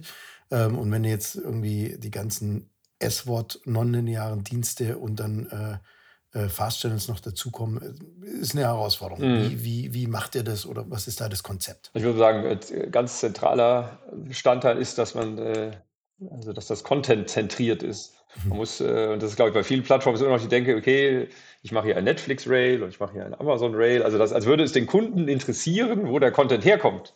Ja. Das ist aber dem Kunden eigentlich völlig egal. Also dem Kunden interessiert ja nicht das linear, nonlinear, kommt das von einem Fast-Channel, von einem A-Wort, S-Wort. Solange ich, äh, sagen wir, die Berechtigung habe, diesen Inhalt zu sehen, also dafür entitled bin, sollte eigentlich eine gute Plattform mir das präsentieren und vielleicht steht unten noch klein dran, wo das überhaupt herkommt, aber eigentlich muss der Content im Mittelpunkt stehen. Und ich glaube, das ist wirklich so der, der, zentrale Schritt, den man als Plattform mal äh, erstmal auch mal verstehen muss, vom Kunden kommend und dann zu sagen, okay, ich muss wirklich vom Content kommen. Das ist dem Kunden im Zweifelsfall nicht so wichtig, wo der Content herkommt. Aus welcher Source. Das heißt, ich mache mach die Benutzeroberfläche auf und das Erste, was ich sehe, sind vielleicht äh, Filme, die mir vorgeschlagen werden, ähm, weil das System weiß, dass, es, äh, dass ich diese Filme gern äh, habe. Aber ähm, und dann zur weiteren Orientierung sehe ich sowas wie zum Beispiel Familienfilme oder Sport oder äh, Kinofilme, also wirklich Cluster ähm, und, und nicht eben das klassische äh, ARD bis, bis, bis RTL oder eine, eine Netflix-Rail. Genau, also definitiv, äh, was ja viele Plattformen haben, die sagen, recommended for you, also mhm. ein Rail, wo man sagt, äh, das ist personalisiert und der Rest ist zum Beispiel auch Standard, also auch das nicht, sondern wirklich der gesamte Homescreen personalisiert. Mhm. Da sind nur Dinge, die dich interessieren. Und wenn du eben kein Sportfan bist, dann ist dann auch kein, kein Sportrail. Ja? Also da gibt es eigentlich gar keine äh, festen Rails mehr, sondern der, der, der, wir nennen das vertikale und horizontale Personalisierung. Das heißt, sowohl vertikal als auch horizontal sind alles Inhalte in diesen Rails, die nur für dich äh, abgestimmt sind dann das, äh, da man jetzt beim, äh, bei so Plattformen meistens keine User-Profile haben, kann man dann auch vielleicht auch über die Uhrzeit feststellen, wann sitzen deine Kinder vom Fernseher, wann sitzt du vom Fernseher, vielleicht alleine mit deiner Frau. Mhm. Weil ja die meisten äh, im Unterschied zu den OTT-Anbietern haben ja die Plattform jetzt zum Beispiel wie Vodafone keine User-Profile. Das heißt, da kann man dann, äh, dann auch andere äh, Kriterien ranziehen, um zu wissen, wer sitzt gerade äh, vorm Fernseher und über diese Schiene. Und das ist eigentlich das Entscheidende. Also wirklich die Personalisierung, dass der Homescreen eben nicht äh, fünf Standard-Rails äh, hat und dann ein Recommended for You, sondern der gesamte Bildschirm ist darauf abgestimmt, was hast du für Interessen, mhm. was, äh, also analysiert eben permanent dein, dein, dein Nutzerverhalten. Das ist vielleicht aber auch der Punkt, ähm, wo es dann nicht so ganz einfach wird jetzt. Also mal das Beispiel äh, Vodafone. Natürlich äh, weiß eine Vodafone auf einem aggregierten Level, was du äh, linear und nonlinear, sobald es über ihre Box geht, äh, schaust. Das ist aber jetzt sagen wir, Durchschnitt irgendwo vielleicht noch 50 Prozent deiner, deiner Bewegbildnutzung. Also es schwankt natürlich sehr stark nach Alterskohorten, aber sagen wir jetzt mal im Schnitt guckt der Mensch vielleicht 50 Prozent linear, 50 Prozent nonlinear. Bei mir ist es jetzt äh, eine andere äh, Verhältnis, aber äh, sagen wir jetzt mal. Das heißt aber über die anderen 50 Prozent, wenn der Mensch in Netflix ist, in Disney Plus, da äh, ist es halt für die Plattform sehr schwierig, weil das auch die, also zum einen sagen wir vielleicht äh, rechtliche Bedenken, aber das könnte man vielleicht sogar noch überwinden, wenn der Kunde dem zustimmt, aber weil es diese OTT-Anbieter im Kern auch nicht wollen. die wollen nicht einer Vodafone offenlegen, was guckt der Kunde, wenn er im Netflix drin ist, wenn er im Disney Plus drin ist. Und dadurch äh, hat natürlich so eine Plattform immer so ein bisschen einen blinden Fleck, weil sie eben nur quasi dein, dein lineares Nutzerverhalten erstmal äh, analysieren kann und es sehr schwierig ist für sie, dadurch deine Gesamt, äh, also bei mir würde dann rauskommen, hey, der guckt nur Tennis und äh, Nachrichten. Ja, das ist natürlich, weil das meiste Fiktionale mittlerweile nonlinear stattfindet. Das heißt, äh, sehr schwierig für die Plattform wirklich zu verstehen, wer da vom Fernseher sitzt, was der eigentlich für Interessen hat. Deswegen, ähm, wenn man das jetzt vergleicht, keine Ahnung, seine Facebook-Timeline, seine Instagram-Timeline oder ich bin jetzt nicht bei TikTok, aber die machen ja einen sehr guten Job darin, das zu personalisieren, dass man wirklich sagt, okay, das ist wirklich mein, mein Feed, hier sind nur Sachen, die mich interessieren, weil die natürlich ein sehr viel breiteres Bild von dir haben. Du gibst viel mehr Datenpreis, die wissen, was du suchst, die wissen im was du über WhatsApp mit deinen Freunden schreibst. Und das macht so schwierig, sage ich mal jetzt für eine Plattform, das auch äh, wirklich richtig gut hinzukriegen. Das ist interessant, ne? weil auf der einen Seite wollen sie diese Kooperation haben, also all diese Direct-to-Consumer Plus-Plattformen wie Netflix und ähm, Disney Plus, die wollen die Kooperation mit der Telco haben, sind aber nicht bereit, dass, dass die Daten, was der Telco-Kunde dann auch wirklich schaut, auf ihrer Plattform weiterzugeben, sodass eigen, ja, sodass die Telco nicht das perfekte Kundenerlebnis bieten kann. Ähm, das ist ja echt ein Widerspruch. Ne? Also schade. Ja, gerade Netflix ist da also wirklich, äh, die erlauben einem als äh, Aggregator nicht mal mal ein, so ein Rail, wo jetzt verschiedene Contents drin sind, zu mischen, dass ich sage, hier, sondern wenn, dann muss es immer ein Netflix-Rail sein, also wo Netflix-Highlights sind. Sie erlauben einem nicht mal zu sagen, hier, da ist dann Netflix und der nächste ist dann Amazon Prime und Disney, sondern das ist in der Tat äh, wirklich ein, äh, auch eine Art äh, Widerspruch. Klar, die wollen also im Kern äh, eigentlich, äh, was ich gesagt habe, ist aus Nutzersicht nicht das Optimale, aber eine Netflix oder auch den anderen ist natürlich am liebsten, du gehst, äh, machst die Box an und im nächsten Schritt bist du in ihrer App und bewegst dich natürlich aus dieser App auch nicht mehr raus, sondern bist möglichst in ihrer Welt und die machen ja auch alle Content Recommendation. Klar, die haben ja auch alle dahinter, die versuchen ja auch alle zu analysieren, was du wiederum in ihrer Produktwelt dich interessieren könnte finde, da macht jetzt auch noch keiner so einen äh, überragenden Job, aber äh, klar, das ist so ein bisschen äh, der Widerspruch, der, der da ist, äh, zu sagen, ich will zwar äh, an deine Kunden ran, aber ich will dir eigentlich nicht die, ich gebe dir eigentlich nicht die Möglichkeit, wirklich den Aggregationsjob so gut wie möglich zu machen. Ja. Bisschen, äh, wenn ich dann eigentlich wiederum das, was ich vorher beschrieben habe, wirklich dem Kunden auf der Homepage, also auf dem Homescreen schon abzuholen, ihm da gute Empfehlungen zu machen, dass er gar nicht mehr so oft direkt in die App geht, sondern direkt von meinem Homescreen in die App und dann wieder zurückkommt. Dann weiß ich natürlich doch wieder ein bisschen mehr, weil dann linke ich ihn ja direkt in den Inhalt. Dann weiß ich, ah, der ist von meiner Homescreen in diesen Inhalt gegangen. Und wenn ich das gut gemacht habe, dann habe ich doch äh, wieder äh, einen gewissen Einblick in äh, das, äh, was den Kunden sonst noch interessiert auf diesen OTT-Plattformen. Ich glaube, das ja. ist der Weg. Also, dass ich sehr gute äh, personalisierten Homescreen, dann von da die Kunden in die App gehen, dann weiß ich auch, was sie da, zumindest was der Inhalt ist, in den sie da reingegangen sind. Und äh, so äh, wird da, glaube ich, ein Schuh draus. Und da sind wir mit, mit Vodafone intensiv dran, das äh, zu verbessern und äh, das für den Kunden wirklich so eine Smart Aggregation als Plattform äh, auch hinzubekommen. Ja, ich meine, ich habe es ähm, letztes Jahr mir, also 2022, mir viele UIs angeschaut und bei einem UI ist mir aufgefallen, dass du halt dann wirklich ein Rail hattest, das hast du zuletzt angeschaut und da waren halt dann so typischerweise irgendwie mitten in einer Staffel oder mitten in einer Folge, ähm, wo du pausiert hast und dann war das über alle Third-Party-Plattformen hinweg, wurde der Content dargestellt, den du dort angeschaut hast und pausiert hattest. Und das ist natürlich wahrscheinlich schon die, die große Kunst äh, Absolut, der, ja. der, der, Content Discovery. Lass uns mal auf das Thema, das zweitwichtigste neben der UI, äh, das Thema äh, Recommendation eingehen. Wie weit ist denn eure Reco mit der künstlichen Intelligenz äh, oder auf künstliche Intelligenz basiert? Oder wie stark ist sie noch kuratiert und wo geht deiner Meinung nach der Trend hin? Also auch da ganz klar, also wenn die erste Sache war Content-Centric UI, da wäre bei Recommendation auf jeden Fall äh, nicht kuratieren. Also das haben wir mehrfach. Hm. Das ist äh, eine, sag mal, Artificial Intelligence, Machine Learning, also was einfach darauf basiert, was dieser eine Kunde guckt und das zu analysieren und darauf basierend Empfehlungen zu machen, schlägt eine Kuratierung, waren zumindest unsere Zahlen, Faktor 4 zu 1. Weil einfach eine Kuratierung läuft ja immer darauf hinaus, da sitzen irgendwelche Menschen zusammen und sagen, ach, ich finde diese Serie so toll und die ist doch, äh, und dann empfehle ich das ja im Zweifelsfall erstmal allen. Und das kann einfach nicht, wenn man sich das vorstellt, nicht der Weg sein. Also das sind vielleicht hochkompetente Menschen, aber das ist eben ihr Geschmack. Und es geht ja darum, das ist ja so unser Credo, es muss eben wirklich darum gehen, den Einzelnen, der da vom Fernseher sitzt, dessen Geschmack zu treffen. Und wie soll das eine Kuratierung jemals hinbekommen? Deswegen ganz klar auf AI, auf Machine Learning zu setzen und auf das äh, Analysierung des Nutzerverhaltens und da so viel möglich Daten, wie man nur kann. Also jetzt ein breiteres Bild ich von diesem Kunden habe, wenn ich weiß, was der, was der schaut, desto besser kann ich dem Empfehlungen machen. Also deswegen ganz klar, also von Kuratierung äh, komplett weggehen. Auch in Newslettern. Also man kann mit unserer Technik auch den Newsletter personalisieren, dass nicht alle äh, Kunden denselben bekommen und denselben Content empfohlen haben, nur weil es jetzt gerade die erfolgreiche Serie ist oder die, sondern äh, vielleicht passt das ja für den, äh, für den einzelnen Kunden überhaupt nicht, weil das irgendeine sehr gewalttätige Serie ist. Man weiß, das würde dieser nie gucken. Also warum soll ich dem das dann empfehlen? Das heißt, wirklich diesen äh, Shift zu machen, zu sagen, ich muss dahin kommen, fast den einzelnen Kunden, ist ja technisch ist das mittlerweile alles möglich. Das ist ja äh, gar nicht, äh, also auch äh, in Werbematerialien, in, wie gesagt, in Newslettern oder auch in wenn ein Kunde schon gekündigt hat, dem zu sagen, aber hast du schon die, die, die, den Inhalt dir angeguckt? Das muss eben wirklich personalisiert sein und äh, deswegen ganz klar äh, von Kuratierungen wegkommen oder von so Empfehlungen, die irgendwelche Redaktionen machen. Das ist aus unserer Sicht wirklich nicht, nicht der Weg. Das würde ich gerne mal in einem Podcast ähm, aufgreifen, weil da habe ich auch unter anderem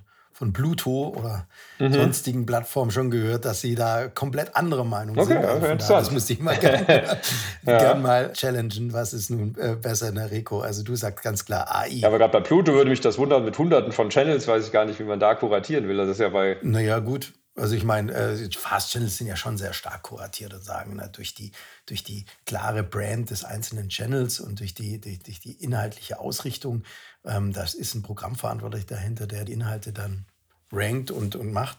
Ja. Wahrscheinlich wird ja auch jeder Programmverantwortlich von RTL sagen, ich kenne den Kunden besser als jeder andere und ich weiß, was er will. Und deswegen bin ich besser als jede künstliche Intelligenz, weil ich weiß, was Donnerstagabend der deutsche Haushalt ganz gern anschaut um 20.15 ja, also, Ja. Wir werden sehen. Wir können es nicht lösen. Mhm. Ich nehme es aber gern mal auf.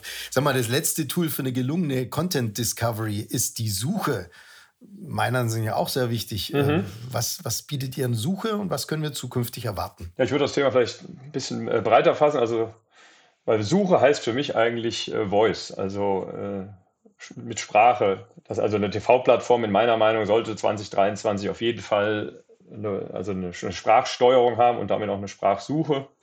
Das heißt, der erste Punkt ist eigentlich erstmal das, man nennt das Control and Command. Das heißt, den Leuten einfach die Chance zu geben, mit ihrer Stimme äh, die TV, durch die TV-Plattform zu navigieren.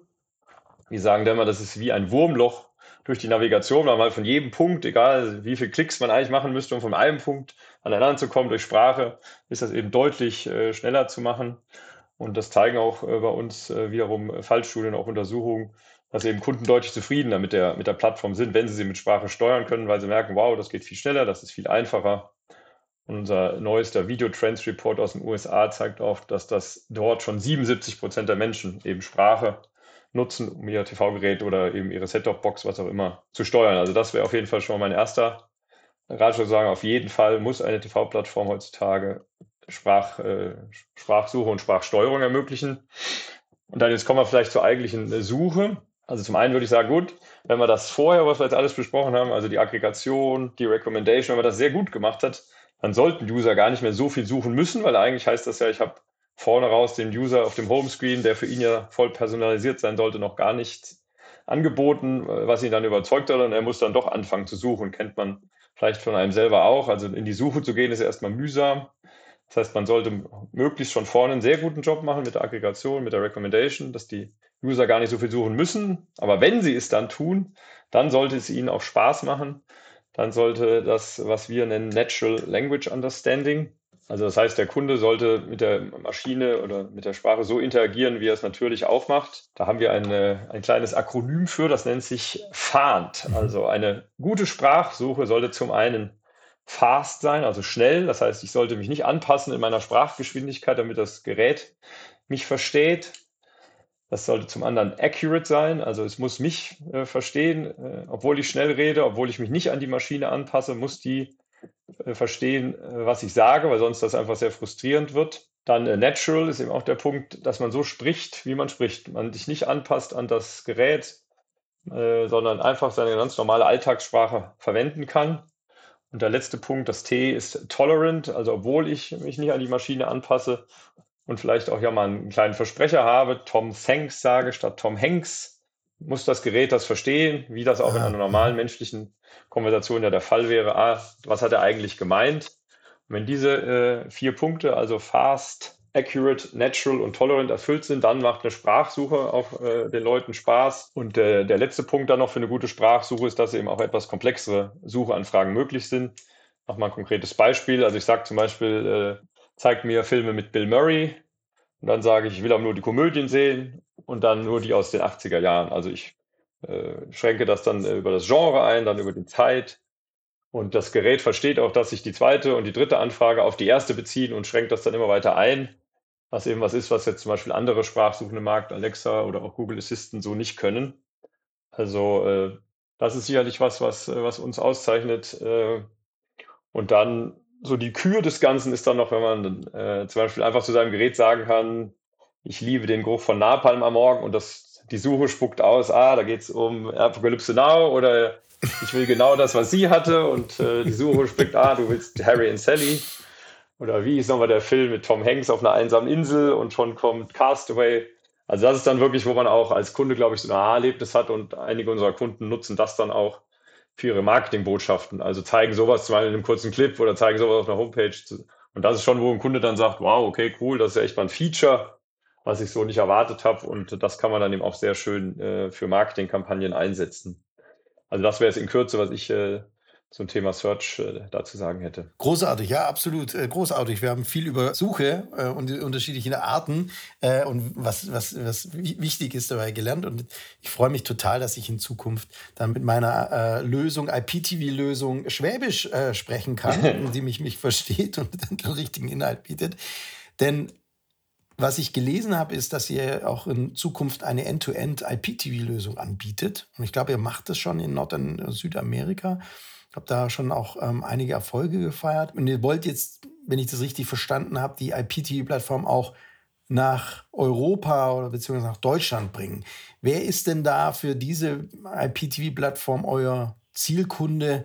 Und ist das eine White-Label-Lösung oder wie kann ich mir das vorstellen? Ja, die Zielgruppe sind eindeutig eben äh, ISPs, also Telcos, die sagen, äh, ich will jetzt, äh, ich setze jetzt voll auf, auf IPTV und äh, das war sozusagen äh, natürlicher Schritt für Tivo, sagen, okay, wir können UI, wir haben Suche, wir haben Recommendation Engine äh, absolut auf, äh, auf dem Top-Niveau und das Ganze dann eben auch in eine äh, End-to-End IPTV-Plattform äh, äh, zu bringen. Dann haben wir auch noch einen, einen amerikanischen Anbieter übernommen, der das äh, auch konnte, Mobi TV.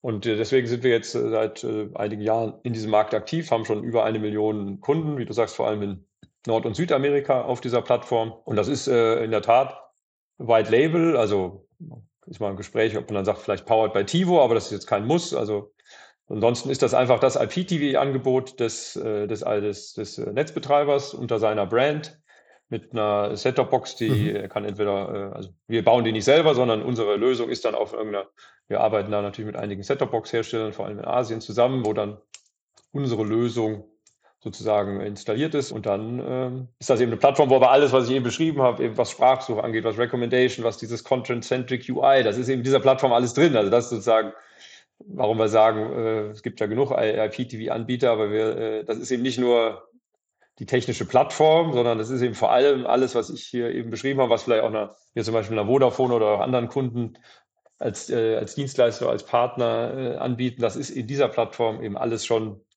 sozusagen verbaut und äh, tiefen integriert. Das heißt, äh, da sehen wir eben auch Chancen in Europa durchaus äh, Kunden für zu gewinnen, weil wir den Trend eben äh, insbesondere ja dieser Content-Aggregation und das kann eben diese IPTV-Plattform. Also da sind die ganzen äh, Apps eben schon sozusagen tiefen integriert, deren Metadaten, deren Content-Katalog ist schon ingested und eine äh, Universal Search über alle Inhalte hinweg funktioniert dann eben auch, weil wir das eben als unsere Kernkompetenz ja sehen, diese Aggregation, diese äh, Suche über verschiedenste äh, Content-Quellen äh, hinweg und für den Kunden zu sagen, das muss dir als Kunde eigentlich äh, egal sein. Also dich interessiert nicht, wo der Content herkommt. Du willst deinen Inhalt. Und äh, deswegen ja, ist das ein absoluter Bereich, wo wir auch stark wachsen wollen in, in, Zukunft. Also definitiv ein USP für euch, weil sich dann doch das unterscheidet zu den ähm, heutigen in Deutschland äh, verwendeten UIs. Ähm, jetzt hast du angesprochen, ihr, ihr arbeitet da mit Setup-Boxen-Herstellern zusammen. Ich habe aber auch in der Vorbereitung gelesen, dass ihr kürzlich Viewed übernommen habt. Und Viewed war ja over-the-top TV-Lösungsanbieter, der ähm, mehr als 30 Millionen CTVs, Connected äh, äh, Fernsehgeräte, ähm, ausgestattet hat. wollt ihr jetzt da auch in das TV-OS-Geschäft einsteigen, also über die Betriebssysteme einsteigen oder was habt ihr da vor mit Viewed? Genau, also das äh, haben wir auf der IFA ja letztes Jahr äh, verkündet. Also in der Tat äh, wird TiVo ein eigenes Betriebssystem für Smart TVs herausbringen. Das nennt sich äh, TiVo OS. Wir haben äh, auf, der, auf der IFA einen ersten Deal mit, äh, mit Vestel verkündet. Das ist ein türkischer Hersteller, der bei unter ganz verschiedenen Marken äh, Smart TVs eben oder herstellt. Die ganzen alten Deutschen, ne? Ja, ja. Grundig und genau. Tele. Funken, glaube ich, und sowas. Ja. Mhm. Genau, die haben einige Marken unter sich äh, sind und sind ein äh, großer Hersteller. Das war jetzt der erste TV-Hersteller, mit dem wir so ein Deal verkündet haben. Und diese Viewed-Übernahme, äh, aber diese Strategie gab es schon. Ich glaube, da haben wir einfach eine, eine sehr gute Leute äh, und auch gute Techniken, äh, die das nochmal beschleunigt haben, diesen Weg, oder die uns auf dem Weg einfach unterstützt haben. Deswegen die Übernahme vom Viewed.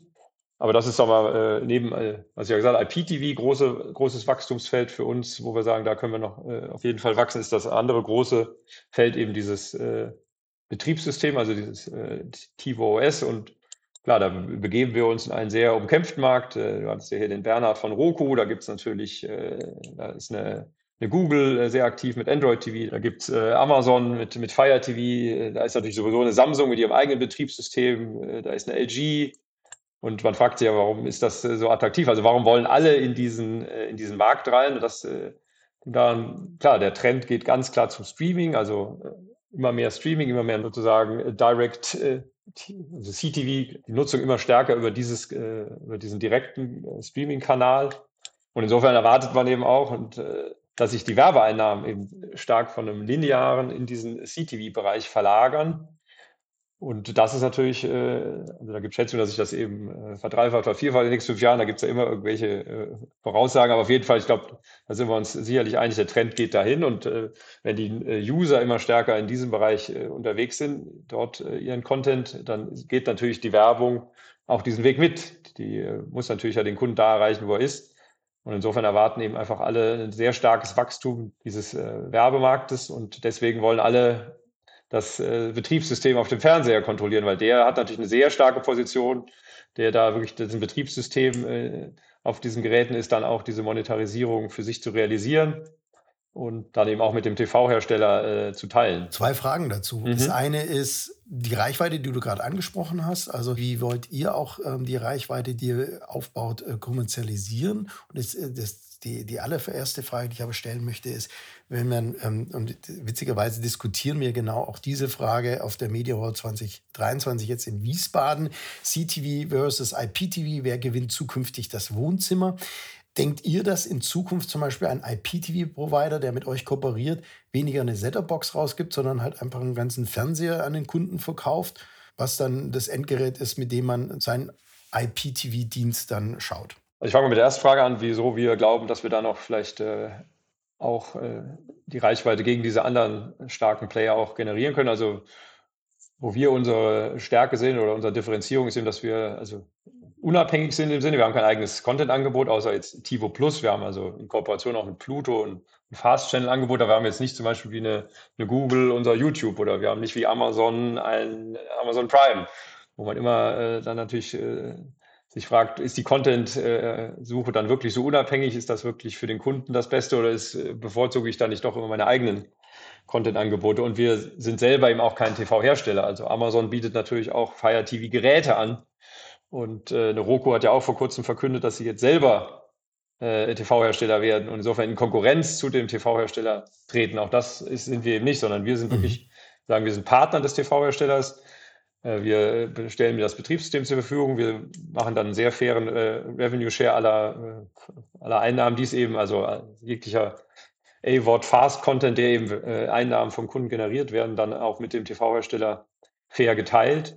Deswegen glauben wir, dass eben in dem Markt durchaus noch, noch Platz ist für einen Anbieter mit dieser Positionierung, sagen wir mal, im Unterschied eben zu den anderen äh, Playern, die da alle vielleicht auch eben nicht äh, für den TV-Hersteller so ein ganz einfacher Partner sind, weil sie entweder in Konkurrenz auf der, auf der eigentlichen Hardware-Seite sind oder weil sie auch eigene Content-Angebote haben, die sie im Zweifelsfall doch immer auch, auch pushen wollen. Also deswegen sehen wir da noch so einen, einen Spot in diesem, in dem Markt, wo wir sagen, da kann auch für uns noch, äh, noch Platz sein. Und wir haben ja äh, auch als Teil der Quartalszahlen gesagt, wir wollen eben auf sieben Millionen Geräten sein in, in den nächsten drei bis vier Jahren. Und das ist so das, äh, das Ziel. Und da kann dann eben, wenn du diese Skalierung erstmal hast, dann eben kann da auch über eine Monetarisierung, über Fast, über AVOD-Channels, über äh, eben dann auch äh, äh, funktionieren auf jeden Fall. Cross- oder Upselling von Pay-TV-Angeboten ja. oder sonstiges genau. durchgeführt wird. Sehr gute Nachricht für alle Telcos und äh, TV-Plattformen, auch mit sonstige Wege noch zu eröffnen, Geld zu verdienen, die ja. Finanzierung der, der Infrastruktur. Auch das übrigens ein Thema äh, auf der Media Hall. Und genau. die andere Frage ähm, war ja Set-Top-Box versus Fernseher. Also ich glaube, im IPTV-Bereich genau. ist es doch noch so, dass die meisten äh, wirklich auch noch, auch noch eine Set-Top-Box setzen. Einfach weil ich, wenn ich dem Kunde jetzt äh, sage, hier Broadband von mir oder nimm da auch noch IPTV, dann äh, ist es natürlich schwierig, in dem Moment auch einen Fernseher zu verkaufen oder dem oder auch die, äh, oder ich müsste dem sonst den Fernseher im Zweifelsfall äh, gleich noch zur Verfügung stellen, was zum Beispiel jetzt Sky mit Sky Glass macht, aber natürlich hat das Sky auch einen anderen APU. Also wenn ich 35, 40 Euro im Monat vielleicht vom Kunden kriege, dann kann ich dem auch noch subventionierten Smart TV hinstellen. Wir wissen ja alle für IPTV in Deutschland, was da irgendwas zwischen 5 und 10 Euro im Monat kann ich vielleicht dem Kunden für die Dienstleistung IPTV on top äh, für das Broadband anbieten. Da wird es wirklich schwer, da auch noch für das Geld dann äh, ein Smart TV dem einfach hinzustellen oder ihn für ganz wenig äh, Euros vielleicht zu, zu vermieten.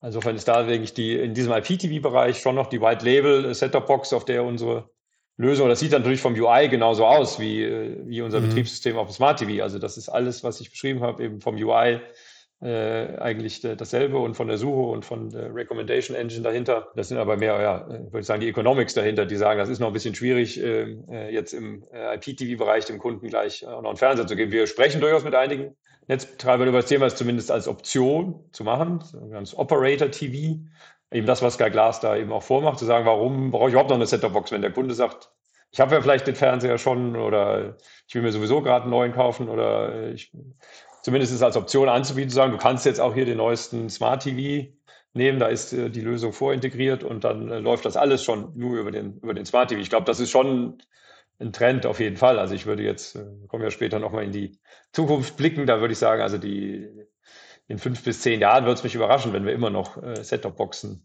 ausgeben.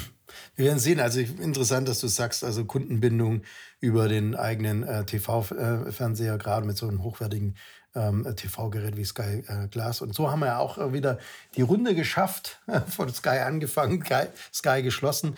Aber sag Matthias, äh, wie seht ihr denn jetzt äh, die Entwicklung der TV-Märkte? Was sind die Treiber? Was sollte eine TV-Plattform ähm, heute schon angehen, um in den kommenden Jahren erfolgreich zu sein? Ja, sehr gerne. Also TiVo veröffentlicht ja auch einmal im Jahr einen sogenannten TiVo Video Trends Report und äh, den haben wir jetzt gerade wieder äh, veröffentlicht. Und da sind, glaube ich, ein, zwei äh, Zahlen dabei, die ganz interessant sind, wo man dann auch, denke ich, ein Stück weit auch aus deutscher Sicht sieht, wo die Reise hingeht. Vielleicht nicht in der äh, ganz bis dahin, wo sie in den USA schon ist, aber doch zumindest den Trends werden da erkennbar. Und äh, besonders interessant fand ich eben die Zahl der Average Total Video Services, also wie viel Video Services hat ein Kunde im Schnitt in den USA äh, sich eben angemeldet oder eine Subscription, je nachdem. Also es geht hier um SWOT, aber auch AWOT und Fast Channels. Und das ist nochmal gestiegen von 8,9 auf 11,5. Das heißt also in den USA hat der durchschnittliche Kunde sich bei 11,5 Video-Services angemeldet, registriert oder eben sogar auch eine, eine, Subscription eingegangen. Das ist in Deutschland äh, um die drei. Und ich gehe eben davon aus, dass dieser Trend durchaus in, in, in Deutschland zumindest in die Richtung geht. Das heißt, weil jetzt immer gesagt wird, das konsolidiert sich jetzt schon und der, der, der, der Peak ist erreicht. Ich glaube, das ist noch lange nicht der Fall. Ich denke, wir werden sehen, dass die äh, Kunden das eben äh, sich bei immer mehr Videoservices anmelden, also immer mehr Content ihnen auch zur Verfügung steht. Und damit wird diese Funktion von TV-Plattformen, worüber wir jetzt ja hier äh, lange gesprochen haben, eben sozusagen der Lotse des Kunden in diesem, in diesem Content-Dschungel zu sein. Das wird, glaube ich, die absolute Kernaufgabe für TV-Plattformen. Das ist eine Rolle, auf die sie sich vorbereiten sollten. Und da äh, sagen insbesondere das Thema Daten, also zum einen natürlich Daten über den Kunden, aber auch das Thema Metadaten ist meiner Meinung nach ein unterschätztes in der Branche, wird immer so ein bisschen stiefmütterlich behandelt, ist auch natürlich nicht das super sexy Thema. Aber ich sage mal, eine gute, eine gute Suche, eine gute Recommendation, eine gute Aggregation, das wird alles nicht äh, funktionieren, wenn diese Plattform eben nicht auch wirklich absolute Top-Metadaten hat. Und insofern, das wäre ein Thema, was ich sagen würde, als TV-Plattform sich dem zu widmen, das äh, wird sich auszahlen. Und ein Trendthema, was wir jetzt natürlich jetzt gerade alle so sehen, ist natürlich das Thema äh, Artificial Intelligence. Also wie wird das vielleicht auch diese ganze Aggregation, das Reco, Search nochmal beeinflussen? Das ist sicherlich was wir auf den nächsten äh, Branchenkonferenzen sicherlich äh, intensiv diskutieren werden, äh, welchen Einfluss da jetzt diese, sagen wir, diese Next-Stufe, die ja gerade erkennbar ist, die nächste Intelligenzstufe von solchen AI-Systemen, von solchen Sprachsystemen da haben kann. Und da ja, bin ich sehr gespannt. Ein schöner Ausblick. Vielen herzlichen Dank, Matthias. Ja, Matthias, wir haben absolut, glaube ich, meinen bisherigen Rekord äh, in der Länge eines, eines TV-Helden-Interviews, äh, Gespräches, äh, das nämlich mit ähm, André Brahl von RTL getoppt. Ähm, aber jede Minute war äh, lehrreich und äh, ja, vielen Dank dafür. Ich habe viel gelernt. Eine Frage ist noch übrig geblieben, nämlich was mich noch persönlich interessiert ist, äh, wie wird man denn äh, Nummer eins der Herren äh, bei den Seniors? Das wird man ja nicht über Nacht. Wie, wie, wie gestaltest du denn deinen Tag? Wie bekommst du ein globales Unternehmen, wie du gesagt hast, ne? Äh, Chef in, in Irland, äh, irgendwelche Kolleginnen äh, in, in, in Indien oder sonst wo? Wie bekommt man denn sowas, so ein globales Unternehmen und die Familie unter einen Hut? Zusammen mit dem Sport. Ja, das Wichtigste natürlich erstmal eine sehr verständnisvolle Ehefrau. Also auch Dank an Sie an dieser Stelle. Das ist natürlich schon mal Grundvoraussetzung. Äh, und dann, ja, klar, bin ich also sehr tennisverrückt, war als Jugendlicher ein ganz guter Spieler, aber hätte jetzt nicht erwartet, dass ich äh, nochmal Nummer eins in Deutschland oder auch die Nummer vier in der Welt in einer Stelle mal nochmal werde. Das liegt natürlich, muss man auch sagen, für die sich vielleicht mit Tennis nicht so auskennen. Also sagen wir mal, die richtig guten Profis, die haben dann irgendwann auch, also die ihr Leben damit die können nicht mehr. haben. Die können nicht mehr, genau. Die sind dann, wie jetzt auch der Federer, dann irgendwann mit 40 und dann komme ich, genau. und äh, also, aber klar, auf dem Niveau spielen auch noch eine Menge Menschen Tennis und auf einem guten Niveau. Und deswegen ähm, ist das natürlich immer ein Balanceakt. Äh, auch eine gewisse, äh, wo man sich selber dann auch mal überwinden muss, den Schweinehund und morgens um sieben schon mal auf dem Platz und eben eine hohe Flexibilität. Das ist eben, wie du sagst, klar, die einen sitzen in Indien, die anderen in USA. Das heißt, man, man hat frühen Call, man hat mal späten Call und dafür kann man vielleicht auch in der Mittagspause äh, dann statt äh, Lunchen eben geht man mal eine Stunde auf den Tennisplatz. Das äh, ist ja in dieser neuen Arbeitswelt und das ist bei Xperi sowieso, also 100 Prozent Virtual Remote. Ich habe gar kein Büro. Es gibt in Deutschland überhaupt nur drei Mitarbeiter von, von Xperi und die anderen beschäftigen sich hauptsächlich mit dem Automotive-Bereich. Das heißt, äh, klar, da ist man, äh, bin ich flexibel und da war das Unternehmen aber auch. Das ist den äh, gerade im Vertrieb nicht äh, wirklich entscheidend, äh, wann ich wo bin, sondern äh, dass die Ergebnisse stimmen. Und ja, das ist einfach auch mein, mein Lebenselixier sozusagen, diese, äh, dieses, das Tennis und die, die nächste Weltmeisterschaft steht schon wieder vor der Tür. In drei Wochen geht es in die Türkei. Habe ich die Ehre, wieder Kapitän der Nationalmannschaft zu sein. Und da freue ich mich wow. schon sehr drauf. Da bin ich dann eine Woche vor Ort. Und äh, ja, insofern gibt es ja kein äh, Geheimrezept, sondern ähm, ja, sich äh, auch eine gewisse Disziplin dann auch mal, so eben, wie gesagt, mal morgens, später abends, wenn man eigentlich schon entweder noch müde ist oder schon wieder und es dann einfach zu machen. Aber das geht, glaube ich, nur, wenn man wirklich das auch liebt und für den Tennissport, so wie ich ihn wirklich auch, auch brennt. Und dann fällt einem das auch nicht schwer, sondern da freue ich mich. Und äh, das ist eben eine große meine große Leidenschaft neben der Familie und dem, dem Job. Du, wir wünschen dir viel, viel ähm, Erfolg in, in der Türkei bei der Weltmeisterschaft. Danke dir. Spannend, ich werde es verfolgen. wünschen wir dir viel. Kommt leider nicht im Fernsehen. auch auf keinem Fast Channel. Okay. Ja, das wäre ähm, vielleicht doch eine Idee. Ich mal genau. Also vielen Dank, äh, vielen Dank für das Interview und ich wünsche dir und Xpery äh, bei der Bearbeitung des deutschen Marktes äh, viel Erfolg. Ja, ganz lieben Dank, hat äh, viel Spaß gemacht, Christian. Vielen Dank. Du hast ja schon haben erwähnt, auf den Fiber Days sehen wir uns dann auch persönlich, freue ich mich schon drauf. Und äh, ja, vielen lieben Dank, hat große Freude gemacht. Äh, und bis bald. Und dir danke ich fürs Einschalten. Wenn dir TV-Helden als Podcast gefällt, dann bewerte uns doch bitte auf Apple oder Spotify.